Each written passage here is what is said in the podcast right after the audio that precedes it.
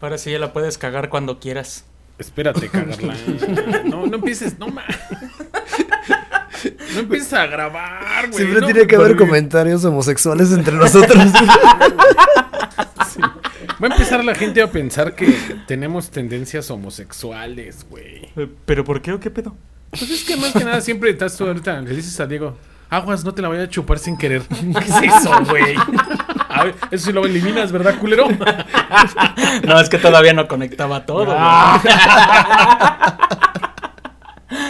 Pues es que él me preguntó, güey, ¿ya puedo empezar a cagarla? Le digo, no, espérame, espérame, déjame agarrar un cigarro. Y lo feo de todo, que hace ocho días estábamos hablando de Charlie Montana, güey. sí, es cierto, güey. Y, y hay, y hay gente indignada que me escribió diciendo que por qué lo maltraté y no, no es cierto. No soy muy ¿en fan serio? de Charlie Montana. Admiramos a, Tar- a Charlie Montana. Claro, ese es un cabrón que nos enseñó el rock rudo. El rock urbano y la burla. Y la que- autodestrucción también.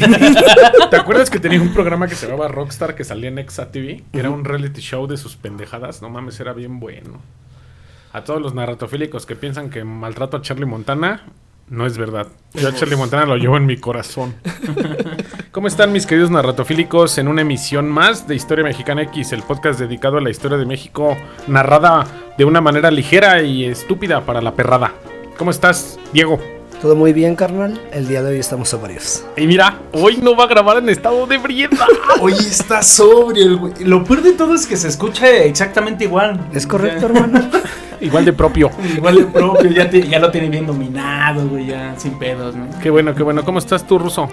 Puto cansado, güey, voy saliendo de la chamba, no mames. Pero querías grabar, quieres ser un rockstar, ¿no? Entonces, Sí, a huevo. todo güey que es, es un músico frustrado, que fue un, un güey que quiso ser siempre algo famoso, graba un podcast. haciendo podcast. Al chile. Y dices, pues ni pedo, ¿no? Es lo que puedo hacer es decir pendejadas en el micrófono y somos buenos para eso. Sí, y me escuchan más así que con la música. Sí, güey, con- junta más gente, junta más gente este podcast que un atropellado, eso ya es ganancia, ¿no? Mi disco que alguna vez intenté sacar, güey, no mames, tiene más reproducciones diciendo pendejadas, güey. Sí, güey. Yo tengo esa banda también que suben sus proyectos a Spotify y llevan 8 reproducciones, 10 reproducciones. De, dice menos, menor a 1000, dice creo Spotify, para marcar los números de la música. El podcast no marca los números. No sé si. Para no humillarlos. Sí, para no humillarnos tan Sí, culero, para no sentirnos tan culero. no marca directo los números de reproducción. Y al fin, pues. A mí sí me aparecen en gráficas y lo más choncho que tenemos es Spotify a nivel Norteamérica y Pandora. Mucha banda nos escucha por, por esas plataformas. Por Amazon. Por lo menos ahí sí nos escuchan, güey. no Sí, güey, o sea, mínimo hay gente que dice, estos dos perros, bueno, estos tres ya, nos están escuchando en otro lado y, y eso es chido porque en, en mi colonia ni me conocen, ¿no? Pero pues aquí ya tenemos una, una pequeña plataforma para llevar hasta ustedes el conocimiento de la historia de México. Ay, güey. ¿Cómo ven ese dato? Chulo. Pues hoy vamos a, a tratar... Por eso no nos escuchan, güey. Por eso, por eso la gente, por eso la gente cambia el programa y dice, ay no, qué asco. Guacala. Vamos a tocar los algunos olvidados de la historia de México, porque ya hicimos una edición. Ahora vamos a hacer unos más potentes. yo también erupté, pero yo lo eché a un lado. Es que está, Bien está, está bien fresita. buena la chelita, ¿no? Ese, calor. Cayó bien. El calor bien insoportable. de- y eso, regresar del trabajo. Bueno, yo estaba acostado, ¿no? Checando últimos datos del guion. Pero dije, ahorita ya queda todo. Así Checando que, los sin más ni datos menos, del guion, pero lo estaba realizando apenas. Comenzamos.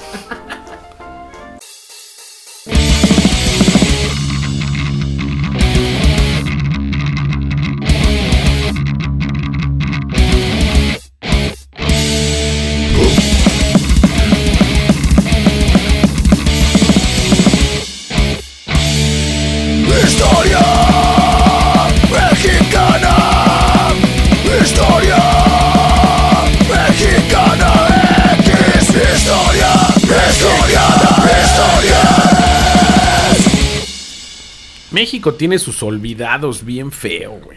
O sea, sigue habiendo un chingo de güeyes que en la historia nadie se da cuenta que hicieron algo chingón por el país. O sea, Como yo. por desgracia sí, güey, suele suceder de que no, no tenemos de una manera mm, sistematizada recordar a los chidos, güey. Tú nomás te recuerdas a la que venía en tu libro de la primaria o al que de plano más suena en las noticias o acá. Pero hay un chingo de güeyes que hicieron cosas bien chidas por el país, güey. O sea, lo digo de una manera no despectiva, que quede muy claro, pero lo digo con, con el con un respeto, ¿no? Con algo salido de mi pecho, que hay güeyes que marcaron México cabrón y al Chile no sabemos quién vergas son. Pues es que normalmente nos pintan al culero, güey. Ese es del que nos acordamos, güey. Y hay ¿Eh? mucha banda que es chida, hace Ah. cosas chidas, pero pues pasa Y inadvertido. ahorita también vamos a sacar a unos que fueron bien culeros, pero están bien olvidados. O sea, también la cagaron. Hasta pero para ser culero eran culeros. Hasta para ser culero eras culero, ¿no? Y fíjate, y lo, y lo bonito de todo esto es que en México no tenemos esa cultura de dar, darle espacio a güeyes que no sabes. O sea, aquí ya valiendo verga, aquí ya no Aquí me vale dijeron verga. quién era y pues yo no me voy a poner a investigar quién era ese cabrón, ¿no? Entonces vamos a arrancar con una lista de unos güeyes que tú dirías, ¿y ese perro quién fue? Y vas a ver cómo fueron una, una chingonada en la historia de México. Número uno, Number one. Tlacaelel. Sácate a la verga, ¿qué? Tú lo serás, dice la banda, ¿no? La tuya. güey, ¿Quién no. verga era ese güey? ¿Quién era Tlacaelel, cabrón? Y todos han de pensar, chale, güey, pues era alguien prehispánico, ¿no? El puro nombre me indica que era prehispánico. Ujú. Tlacaelel fue un Cihuicoatl que es como un consejero del güey Tlatoani, Ajá. que estaba al lado de él, güey. Era el, el poder detrás del trono. Él fue el que ordenó todas las reformas estructurales al gobierno de Tenochtitlan para así explotar al máximo sus capacidades.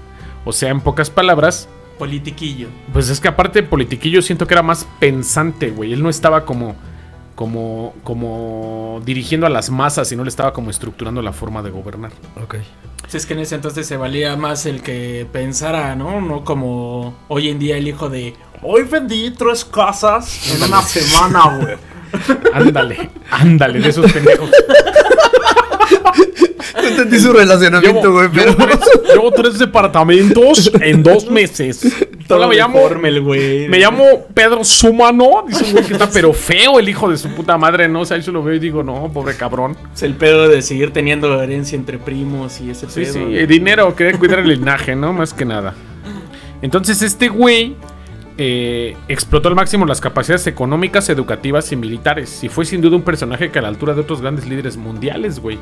Porque él supo utilizar bien sus dones de estratega para convencer a los gobernantes de llevar a cabo las reformas que permitieron a los mexicas pasar de vasallos a los amos en 70 años. Ay, güey. Pues ese güey fue un güey que, imagínate, andaban tragando víboras encuerados ahí alrededor del lago de Texcoco.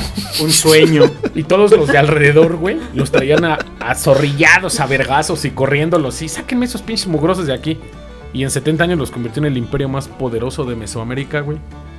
O Es sea, que no y el güey, imagínate cómo. Ese güey borró la historia, ni modo que le contaran a los nietos. Es que es como si tu abuelito, güey, en esas, en esas sociedades, que el abuelito niega que fue pobre.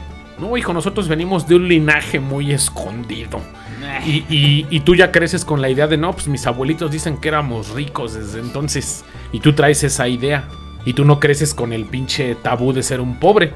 Lo mismo hizo este cabrón con los mexicas. Las nuevas generaciones ya sabían que pues habían sido vergas, ¿no? Que los había mandado Huitzilopochtli a, a encontrar una serpiente comiéndose un, una una águila comiéndose una serpiente en una pala. Ah, se estaban dando la madre, se Una estaba comiendo una a la otra. Comiéndose una tuna arriba de un águila mientras volaba.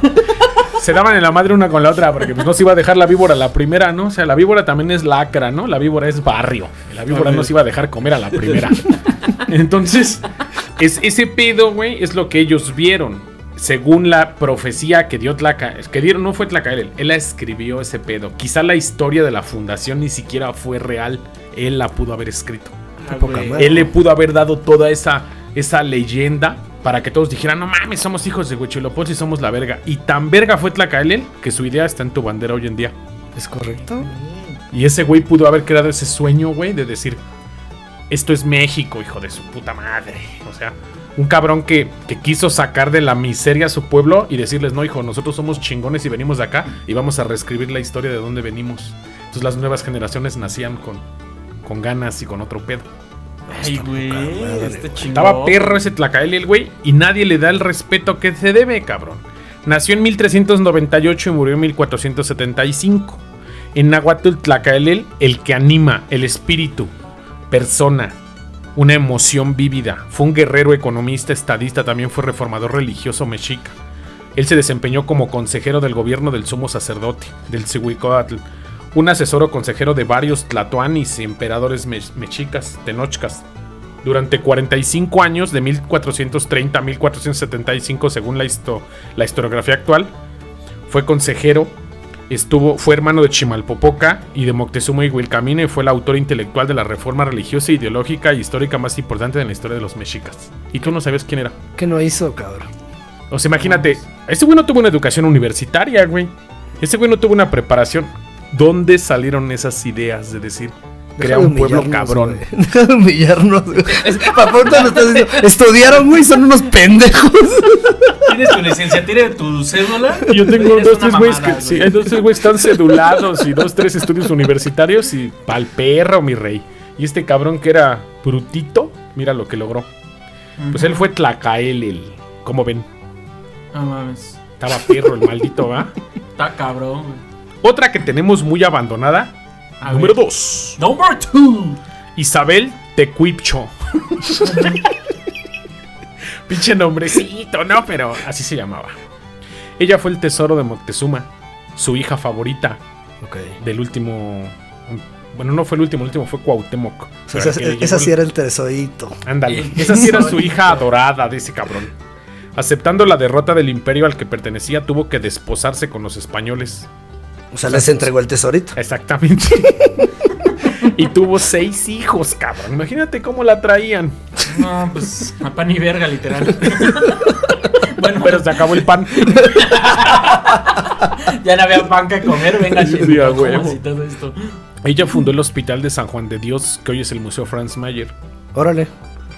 donde se le daba asilo a los nativos derrotados moral y económicamente por la caída de Tenochtitlan. Ujú. Dice Fray, Fray Zumárraga, la recuerda como una mujer dulce y bondadosa que supo poner fin a varios enfrentamientos entre españoles y mexicas. Ella es mejor conocida como la última princesa mexicana.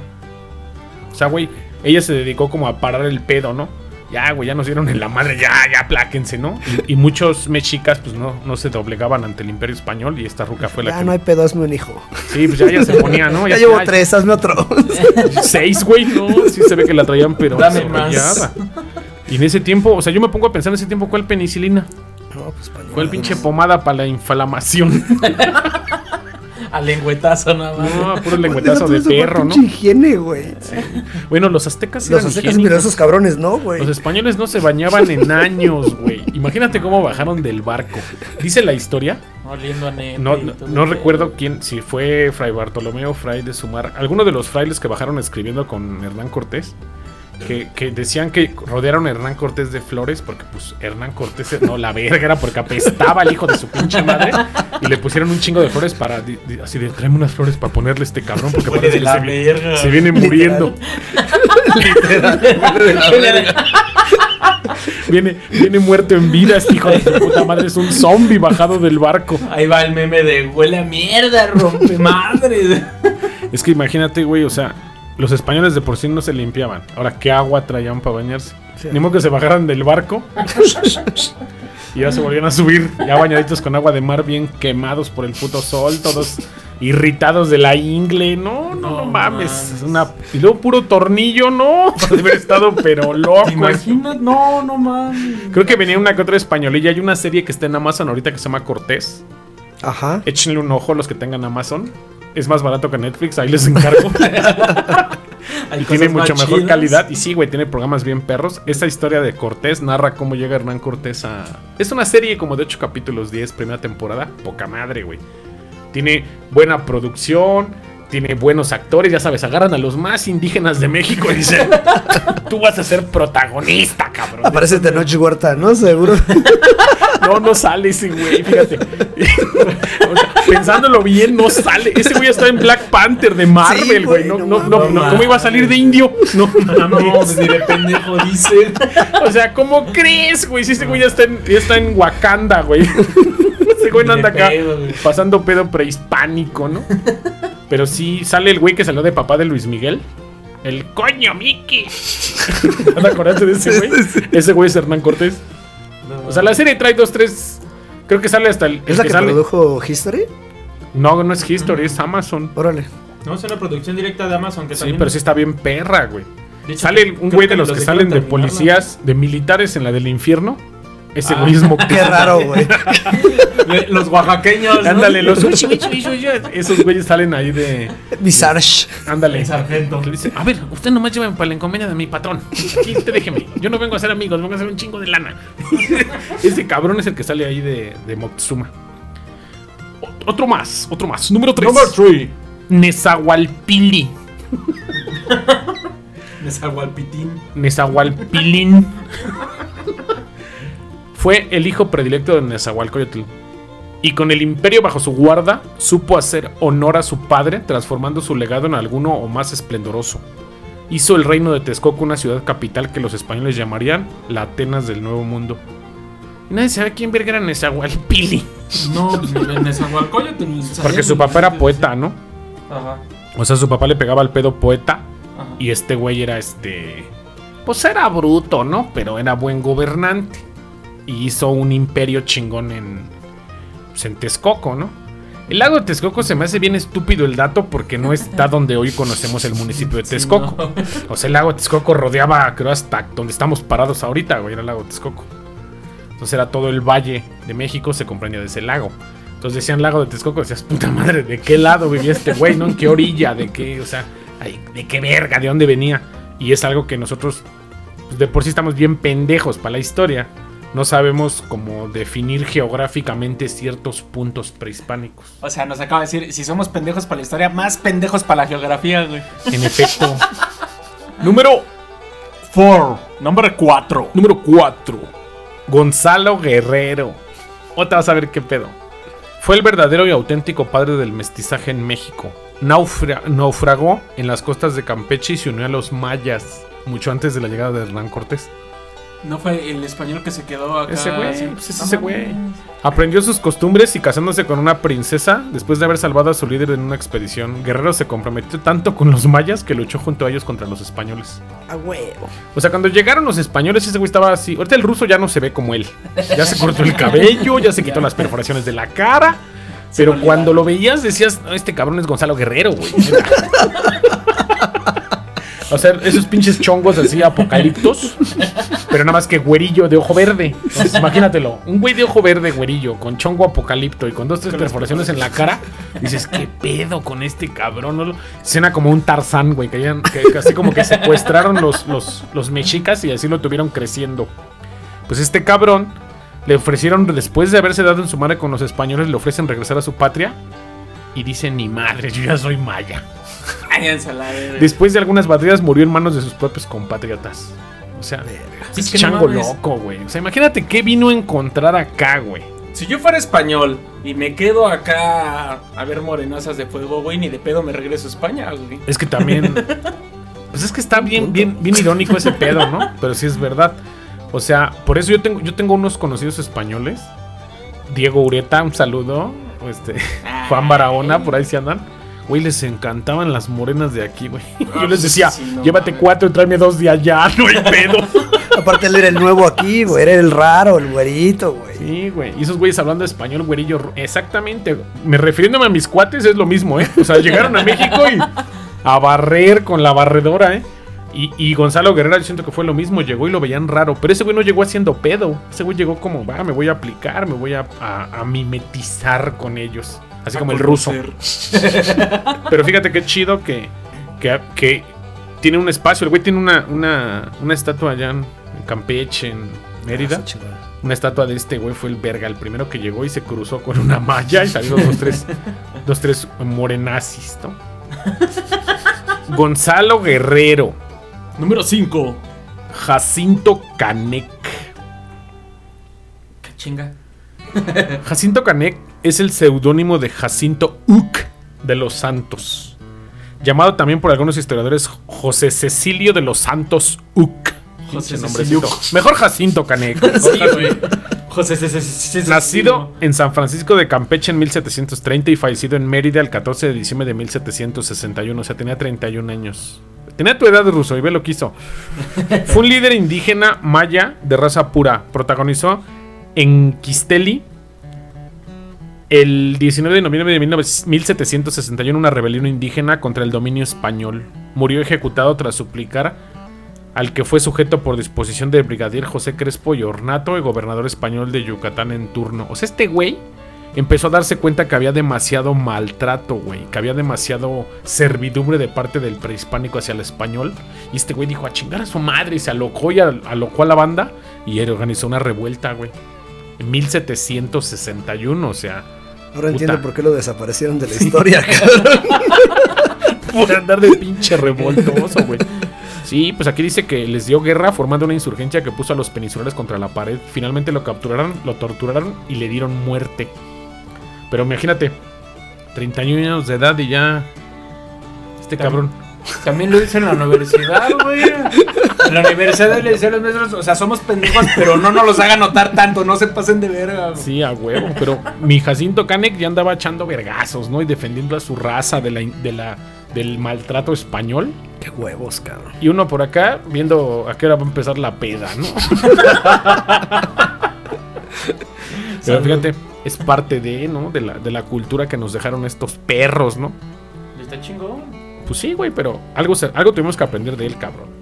Más bien, lo culero es que no está en el libro de historia de la primaria donde Sí venía. ese color verde, Sí venía algo de Canek. Venían unos poemas de este güey en el libro de la primaria. en pero nunca lectura. te dicen qué pedo. Ah, nunca esto. Y la dijeron. máscara "Oye, de este- luchador también, ¿no, güey? El Canek, cierto. Ah, güey.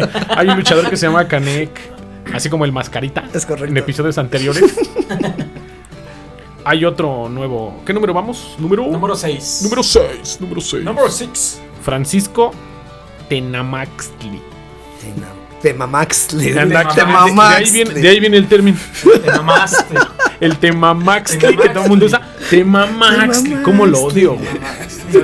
Yo volteo y digo, no, no, no, no. Francisco Temamaxtle, también nombrado por los españoles como Francisco Tenamastle o Tenamamaxtli, Tenamamaxli, cabrón. fue un guerrero indígena Caxán, hijo del señor de Nochistlán y uno de los principales líderes de la rebelión conocida con la Guerra de Mixtón, que ocurrió entre 1541 y 1542. O sea, 20 años después de que llegaron los españoles y la conquista de la gran Tenochtitlan, un chingo de pueblos decían ni madres, a nosotros no. Entonces la rebelión duró puta 300 años, güey. O sea, nunca estuvieron los españoles con el dominio al 100 sobre... Aquí la banda decía, yo no me voy a dejar. Y hasta la fecha, ¿no? Así. Los acontecimientos bélicos se desarrollaron en la Nueva Galicia al noreste de la Nueva España, principalmente en los territorios ocupados por los estados de hoy, que es Nayarit, Jalisco y Zacatecas. Alonso de Molina señaló que Tenamaxtli, que significa piedra sobre la que se pone la olla al fuego, O sea, decir cuando era- dices, te mamaxli es que estás poniendo mucho la olla, güey. Se te quemaron los frijoles, ya no mames. así es como un, de esas piedras pues, para recargar la olla que está la lumbre y la piedra aguanta la- el fuego, ¿no? Dice aquí, una vez finalizada la guerra y la época de guerra realizó una continua defensa de los derechos de los pobladores naturales de los pueblos. Naturales me suena como a, estás bien naturalito. Este güey se ve bien natural, güey. Se ve bien natural, güey. O sea, de los pueblos naturales y originarios ante las instituciones españolas, por lo que se le considera un precursor y defensor de los derechos humanos. Fue enviado a España en 1552. O sea, imagínatelo llegando allá. Baja del barco y puro güero, mugre de amadres, caca en las calles, lodo, lo que no se veía aquí, güey. Y dice, llegó allá para ser juzgado, vivió en la ciudad de Valladolid, donde enfermó y murió en 1556. O sea, Ah, bien no me mataron. Sí, sí. Se murió de una diarrea porque hace que lo de allá vale verga, güey. allá cocinaban de su puta madre, ¿no? Tragaba pura mierda ya y se lo llevó la verga. Pinche Francisco Tenamastle, ¿cómo veniste a morir, no? Te mamaxli, güey. Es que está cabrón, güey. Bueno, por lo menos el día de hoy aprendimos que ya no vamos a decir, güey, te ves bien indio, una mamada así, güey. No, ya te ves muy naturalito, güey. Muy naturalito, para que no te hagas feo. muy naturalito, güey. Pinches racistas culeros. Número Siete. Ixtlisochtli. ¿Eh? Ixtlisochtli. ¡Ay, patrón! Ixtlisochtli. Culero. Paso de Racistas, clasistas, ¿qué más, güey? Este güey, racista, clasista. Humor negro, humor negro. Uy. güey. No se lo tomen Tan negro como de los que estamos hablando, ¿no? Sí. Oye, ¿y mi celular? Ah, oílo. Era hijo de Nezahualcóyotl. Hoy nada más esta mamada es ser hermano de. ¿Cómo se llama el otro güey? Nezahualpili. Era su carnal de Nezahualpili. No mames.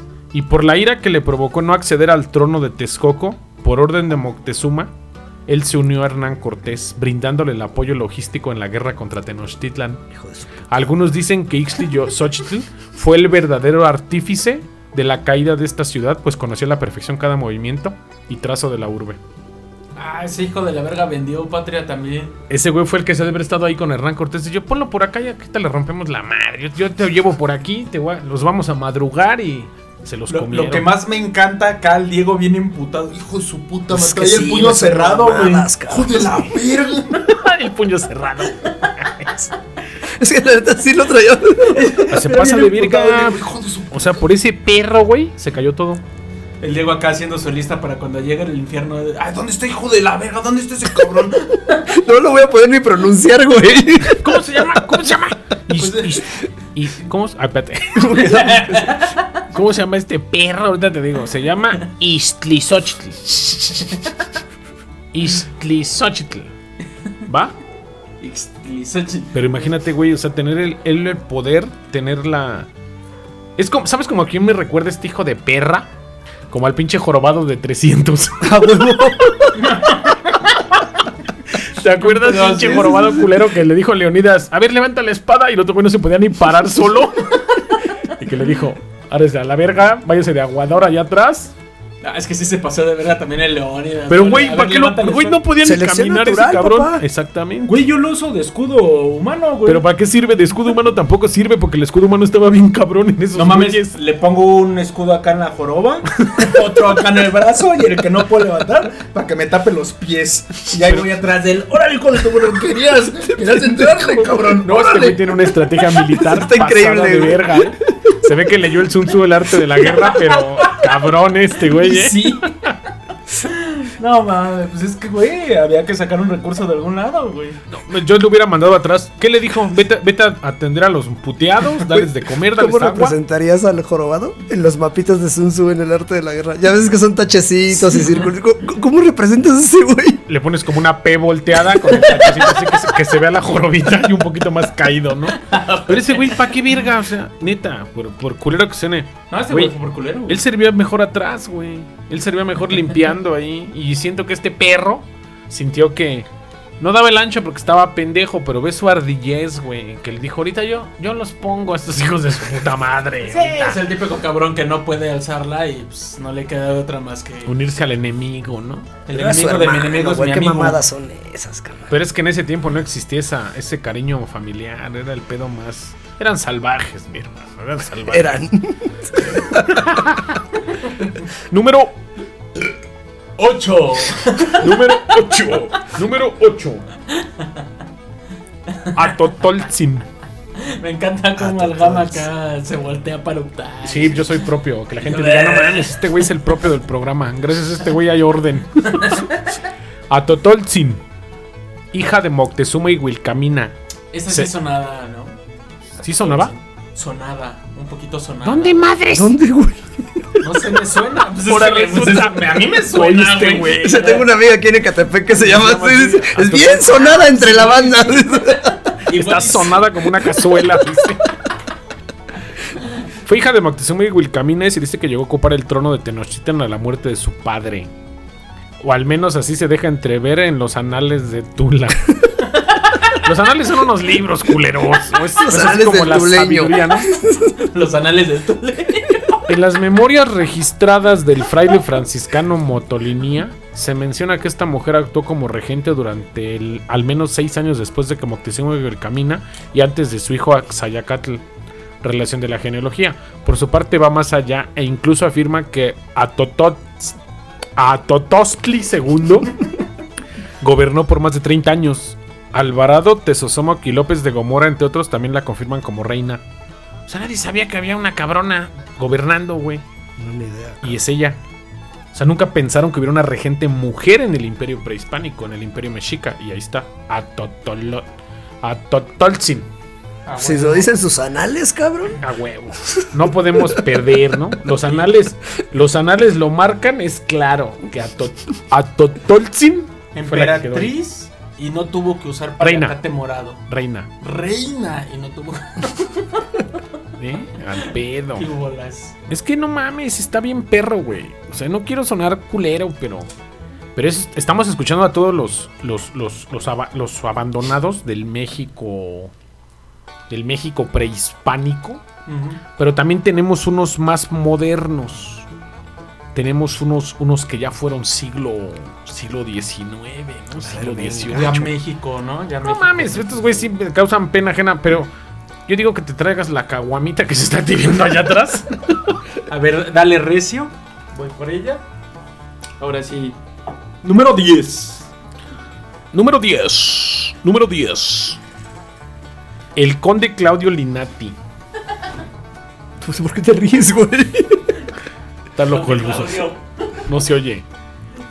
Este genio es el único güey que voy a poner en la lista que no es mexicano, es italiano. Pero llegó a México.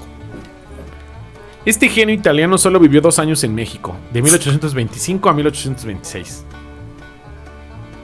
¿Va? Y en eso hizo más que nosotros en toda nuestra Sí, vida. Como exactamente. ¿Cómo, ¿Cómo le haces? Yo quiero ser como tú de grande, Diego. Que tengas ese poder de observar estas pendejadas.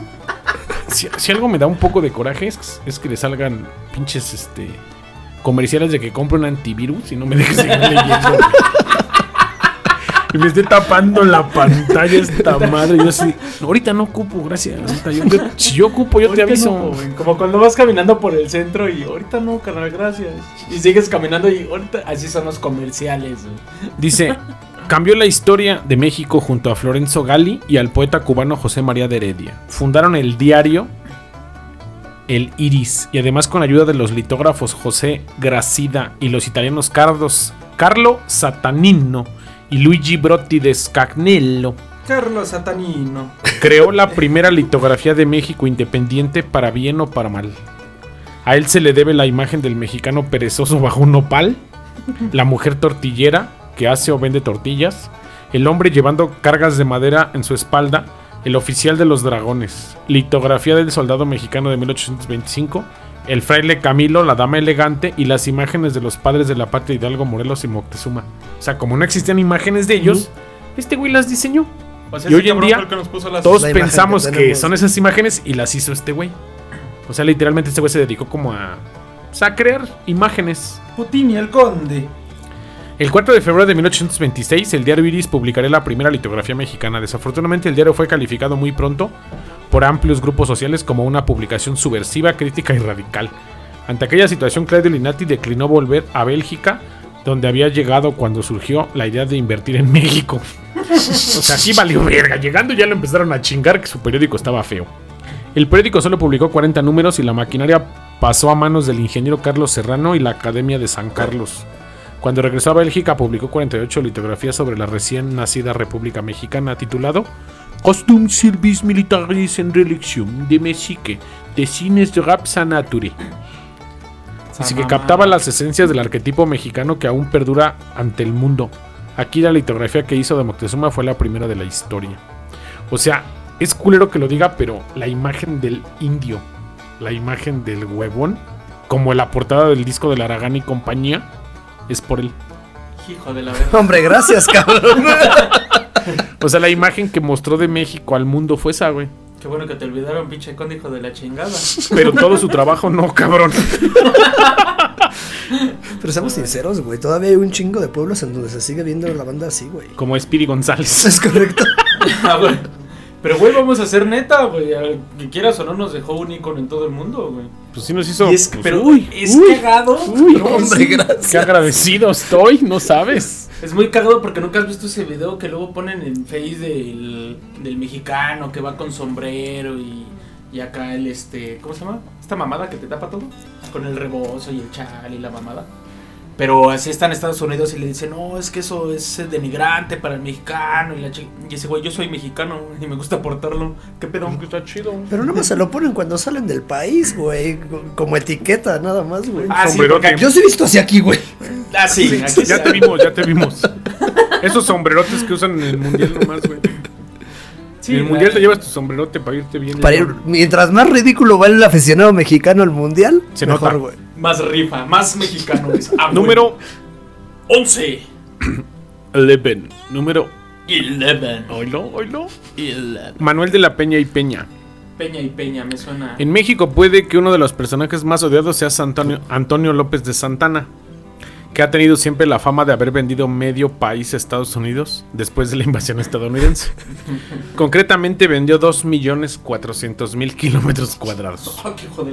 Los actuales son California, Arizona, Nevada y Nuevo México. Texas no entró en la compraventa porque ya era independiente antes de la invasión. Pero pocos saben que quizá la historia ha olvidado a quién realmente vendió dicho territorio. Fue Manuel de la Peña y Peña. Como que ese apellido no nos sienta muy bien, cabrón. Ya vine golpeado desde el siglo XIX, ¿no? Es un apellido medio Fue pendejo, presidente güey. de México en 1848. Santana ya había renunciado meses antes a la presidencia respecto a esta venta firmada del Tratado de Guadalupe Hidalgo. Este güey dijo, pues lo vendemos, ¿no? A la verga. Ya se había hecho. Se hizo creer que el tratado se había firmado para terminar la guerra. La realidad es que de esta forma consiguieron no perder más territorios. Pues Estados Unidos venía a pasarse Por de verga. Deseaba el istmo de Tehuantepec, Baja California y Sonora. El expansionismo colonial estadounidense quedó claro en las palabras del presidente Thomas Jefferson en 1786. Oiga nomás lo que decía ese culero. Nuestra confederación debe ser considerada como un nido desde el cual toda la América, la del norte y la del sur, ha de poblarse. Así tengamos buen cuidado por el interés de este gran continente de no expulsar a los españoles, pues aquellos países no pueden estar en mejores manos. Mi temor es que España sea demasiado débil para mantener su dominio sobre ellos hasta que nuestra población haya arrancado lo suficiente para ganarles el dominio palmo a palmo. Qué huevos de declaración, cabrón. Y todos ahí los gringos. huevotes, o sea, ¿eh? güey, ellos como país nos querían tragar, güey. Por eso en cuanto nos independizamos, pápalo pa'l taco. Hasta ahí. hasta 20 ahí. años después de que nos independizamos, 1821, 1800, ¿ya viste? 1848, 47. Ya venían los chingados Ya otra venía vez. sobre. Órale, afloja. A ver En los capítulos cierto. iniciales decimos eso. Que no teníamos ni 20 años independizados y ya nos estaban chingando la mitad del territorio, güey. O sea, los gringos dijeron afloja porque los gringos nos iban a meter en pedos con España y con las potencias europeas. Pero quedándonos solos, afloja, papá. Así que ya saben quién fue este perro. Hace rato dijimos que el jorobado de 300, ¿de qué iba a librarse atrás? ¿Cuál iba a ser su función? ¿Limpiar el ano? No. el aguador, güey. El aguador. Es de los personajes más pintorescos de México en los siglos XVIII y XIX. Es un personaje que con una vestimenta muy particular, casi siempre indígena, con recipientes de agua, iba de un lado a otro de ciudades y pueblos de México para limpiar fuentes, mitigar incendios y llevar agua a las casas. Los novios le usaban de cartero para confiarle cartas de amor. Ah, O sea, no hablamos de un solo cabrón, sino Ah, hablamos del chingón. personaje. De una profesión bien chingona, ¿no? Es un personaje que no he visto en otro sitio, lo decía un, un güey llamado Just Lex. Le- Lerx. Salud. No he visto. Gracias. Ya que en cada ciudad mexicana los hay diferentes. Lleva unos pantalones de tela blancos y unas chaparreras de terciopelo o piel que no bajan más allá de la rodilla. Encima de la camisa se pone una chaqueta de cuero. Hazme caso, voy a apuntar ahí porque. Por detrás de un un cojín destinado a sostener el chocorrol. Ah, no, el chococol. chococol, güey, chococol. Chochocol. Me imaginé ese güey agarrando nalgas. Repite toda tu frase, güey. El chocho- Entre la chaqueta, detrás de un cojín, el chocorrol, güey. O sea, detrás de un cojín destinado a sostener el chochocol. Un cántaro de barro rojo que contiene la mercancía del aguador. Se cubre con una gorra de cuero y con la ayuda de una correa que se la pasa por el frente sostiene el voluminoso cántaro que le cuelga sobre la espalda. Mientras de otra correa adaptada a la, nu- a la nuca sostiene el cántaro más pequeño que cuelga sobre el estómago. Así los dos cántaros se equilibran. Imagino que el aguador llevaba su mercancía de la mismísima manera en tiempos de Moctezuma. Es uno de esos personajes que persisten a través de los siglos y evocan una antigua civilización. O sea, el aguador tenía mucha confianza en la gente. Para cobrar, dejaba como muestra de deuda una semilla de flor de boj en una casa donde dejaba agua para después a la semana contarlas y saber la cuenta en esa casa. El avance de la tecnología lo dejó en el olvido y sin trabajo. Pero ese güey iba y dejaba el agua Su jale era sacar el agua del río, del pozo, llevarla a la casa. Y tráete unas 10 viajes. Ahí estaba el pendejo en putiza. Chinga, cabrón. Y, le- Todavía y- y dejaba una flor y, y le iba arrancando los. Le iba arrancando los pétalos para la deuda. O sea, imagínate si en la casa eran culeros. Pues no era tan confiado entonces, cabrón. Sí dice que sí, que dejaba la flor con ellos. Ah, su madre. Pero todavía existen, pero ya traen camiones de este de Bonafont. Ya son pipas, ¿no? Pero No, fíjate, En las güey, sierras sí. todavía baja la gente a. Todavía hay güeyes de agua. la sierra, bueno, ya con cubetas de cómics, ¿no? De, de Pero este cabrón era su business. pues él trabajaba de eso. Pero si hay una imagen, una imagen muy de, de- O sea, es el güey que trae como que el paliacate y arriba del paliacate trae acá su. Su pinche trapo donde. ¿No viste que era de piel? ¿Cómo? Es que Eso esos de palacates de piel, güey. A huevo, un superacate más perro, ¿no? Paliacate mamón. Número 12. Ya es el 12, güey. Quizá no sea tan relevante, pero es la muestra de lo que fueron algunos soldados generales mexicanos durante la invasión de Estados Unidos. Pedro Ampudia Ampudio. lideró la defensa de la ciudad de Monterrey, una batalla que comenzó el 21 de septiembre de 1846, un día después de que esta ciudad celebrara sus 250 años de su fundación, y que en su último mes había tenido cuatro gobernadores debido a múltiples problemas políticos. Justo reflejo de cómo era México en aquella época. Puros pedos. Pedro de Ampudia entregó la ciudad al ejército estadounidense liderado por el general Zachary Taylor. Ese se llamaba el güey que salía en Mejorando la Taylor casa, ¿no? El güerito, ¿no? Sí, güey. Zachary Taylor, ¿no? Que eran, metían sus, sus mulets, ¿no? Bien chaquita los morros, eran tres, ¿no? Sí, güey. Yo me acuerdo de esa serie, era bien buena. Salía al Borland, yo me parezco a ese güey. Pues sí, es cierto, güey. Y ahora que va a ser mi vecino. ¡Uh! ¡Ay, Al mames, Borland! Pero ese güey no era su vecino, Al Borland era el que trabajaba en el programa. Ah, cierto. el barbón del programa era ese güey. ¿Cómo se llamaba el Sí, vecino? Era Ah. Al. No, no era. No. era... No, si era Al, ¿no? No, el que nada más se le veían los ojos. Sí, no se lo veía Ah, los ojos, sí, güey. cierto, ese era Al, güey. Sí tú, Al. eres, tú eres el amigo. No. Escríbanos, escríbanos, este, narratofílicos, ¿cómo se llamaba ese güey? El que salía en la pared. El que salía en la reja y nunca le veías la jeta, güey. Todos los capítulos decías, ¿ahora sí le vamos a ver la jeta? Nunca. Nunca, güey. Poca madre estaba esa serie. Yo crecí con esa serie. Ya estás un poquito antaño, carnal. Uy, disculpe, pero bien que te acuerdas, culero, has de estar muy quinceañero. Ajá. Dice aquí. Ya después, luego sería el doceavo presidente de Estados Unidos. Tiempo. Al perro que le entregaron. Sí es güey. Tiempo. Sí es güey. Sí es. Al Borland. Al Borland es el vecino. No, están Ajá. mal los dos. No, güey, no mames. Google nunca me va a mentir, güey. Ahí está. Al Borland, Borland. güey. Al- ese no es el vecino. Ah, no, el no, pero tú te pareces güey. a Al El vecino se güey. llamaba Wilson. Ah, güey. Ah, la sí, verdad, es güey. cierto, güey. ¿Eh? sí. Es que ya estabas más grande que yo, güey. Tú te acuerdas más. Yo sí le ponía atención al programa, ¿no? Cuando el ejército estadounidense entró en Monterrey, se encontró en cada casa una trinchera. Había fortines por toda la ciudad y la voluntad de sus gentes para seguir luchando. Sin los soldados, Monterrey solo pudo aguantar cuatro días. Hubieran entregado a Monterrey, güey. Igual nos quieren, güey. Sí, esos güey. Mi mujer es de allá, cabrón. Mejor no opino, dice. Voy a hacer mis comentarios por toda su familia y los escuchas del programa omisos. Pero los regios no son muy afectos al cariño de los chilangos, ¿no? Y viceversa. y al revés. Dice aquí, Pedro de Ampudia dijo más tarde que lo hizo para mantener la dignidad de sus hombres, pues dejaron la ciudad rumbo a la vecina Saltillo sin muchas bajas. En 1848 los estadounidenses se marcharon de Monterrey y cuando México le cedió los territorios actuales del sureste estadounidense. O sea, este pendejo entregó la tierra para no darse en la madre. Qué culero ese Qué Pedro de puto, ¿no? Ampudia, Qué puto. Chile, sí. Yo no, no, no tiene ni una callecita el culero por lo mismo, ¿no? Pues qué bueno, por puto. Pues sí.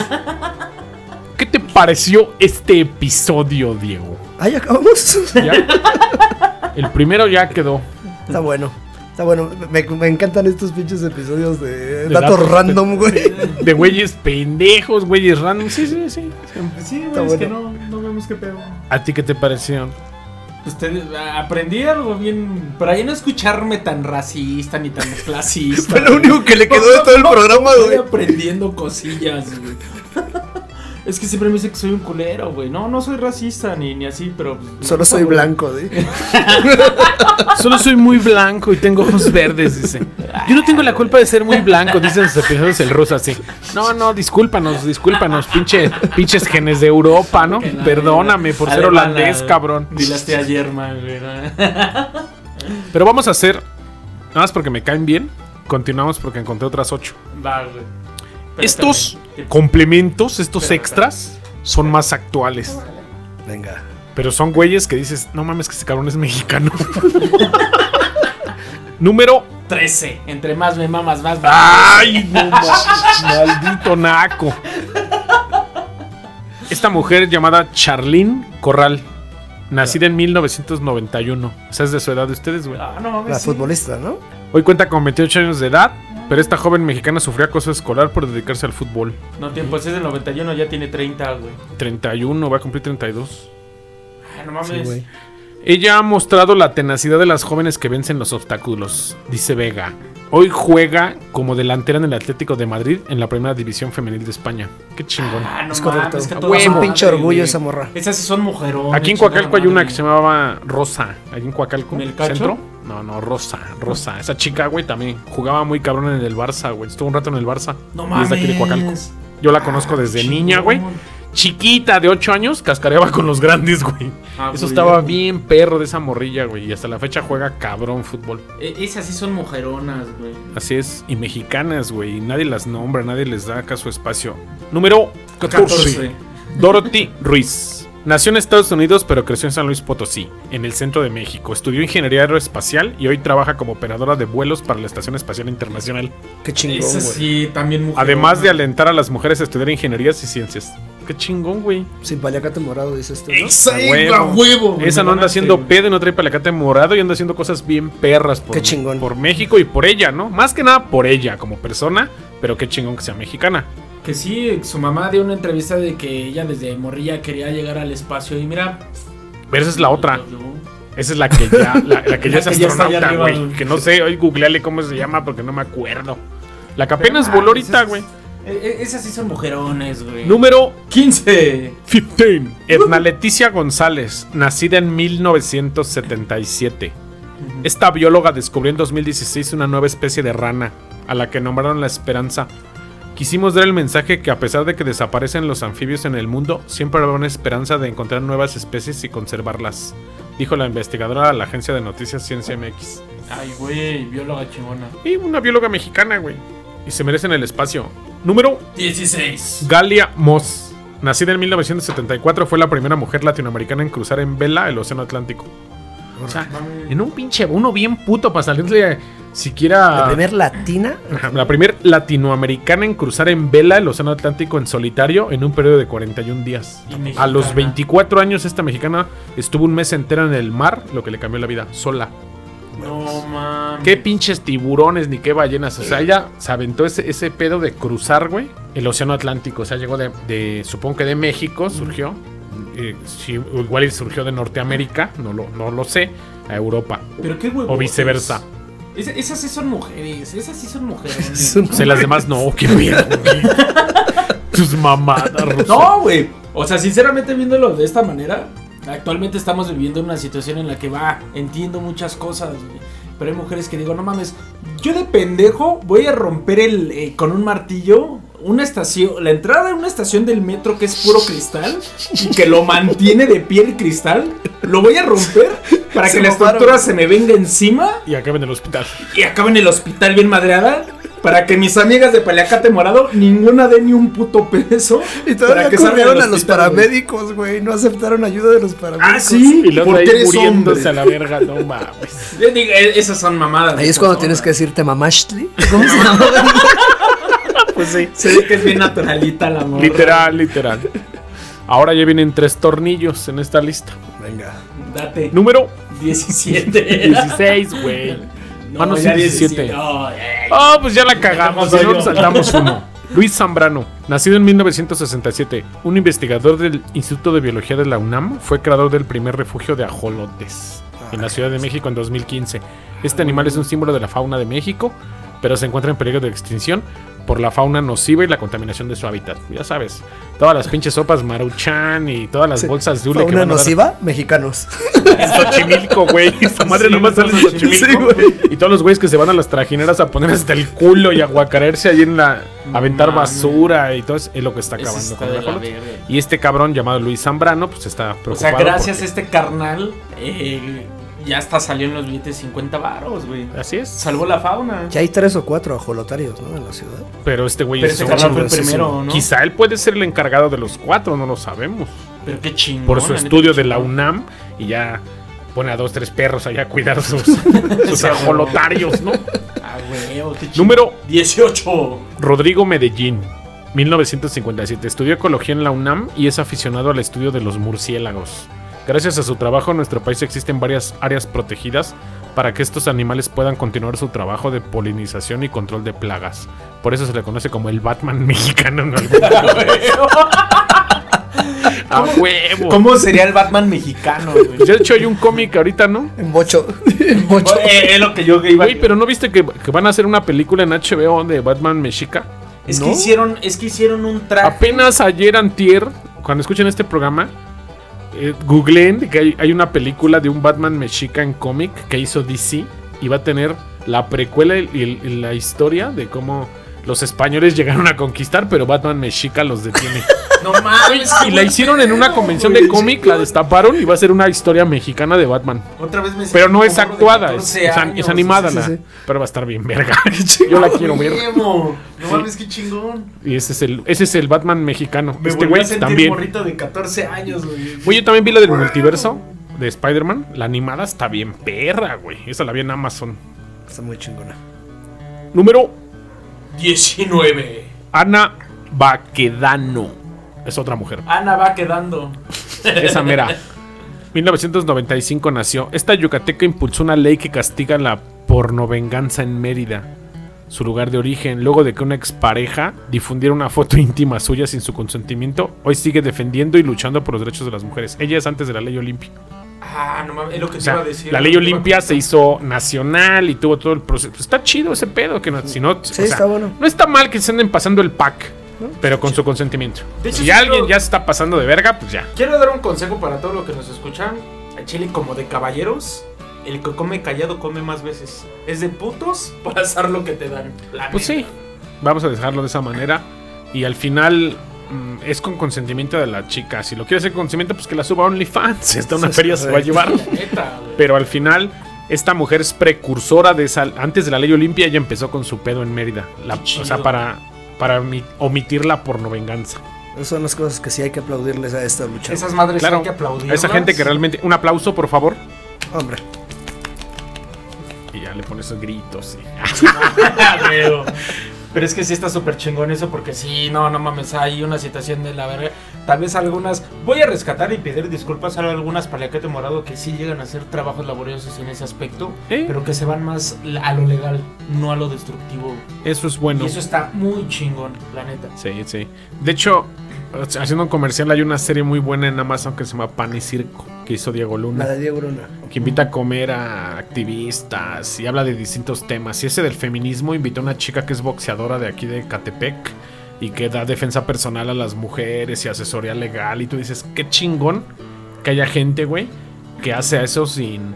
No sin esperar nada a cambio, porque me queda claro que tiene que tener Claro. alguna retribución económica, pero que lo que hace sí sirve, güey. Apoya bastante a, a personas de su comunidad. Eso es chido. Sí, De sin hecho, hacer aquí- desmadres a lo pendejo. aquí- aquí hacer algo que realmente aporte, güey. Y que, y que tenga un impacto.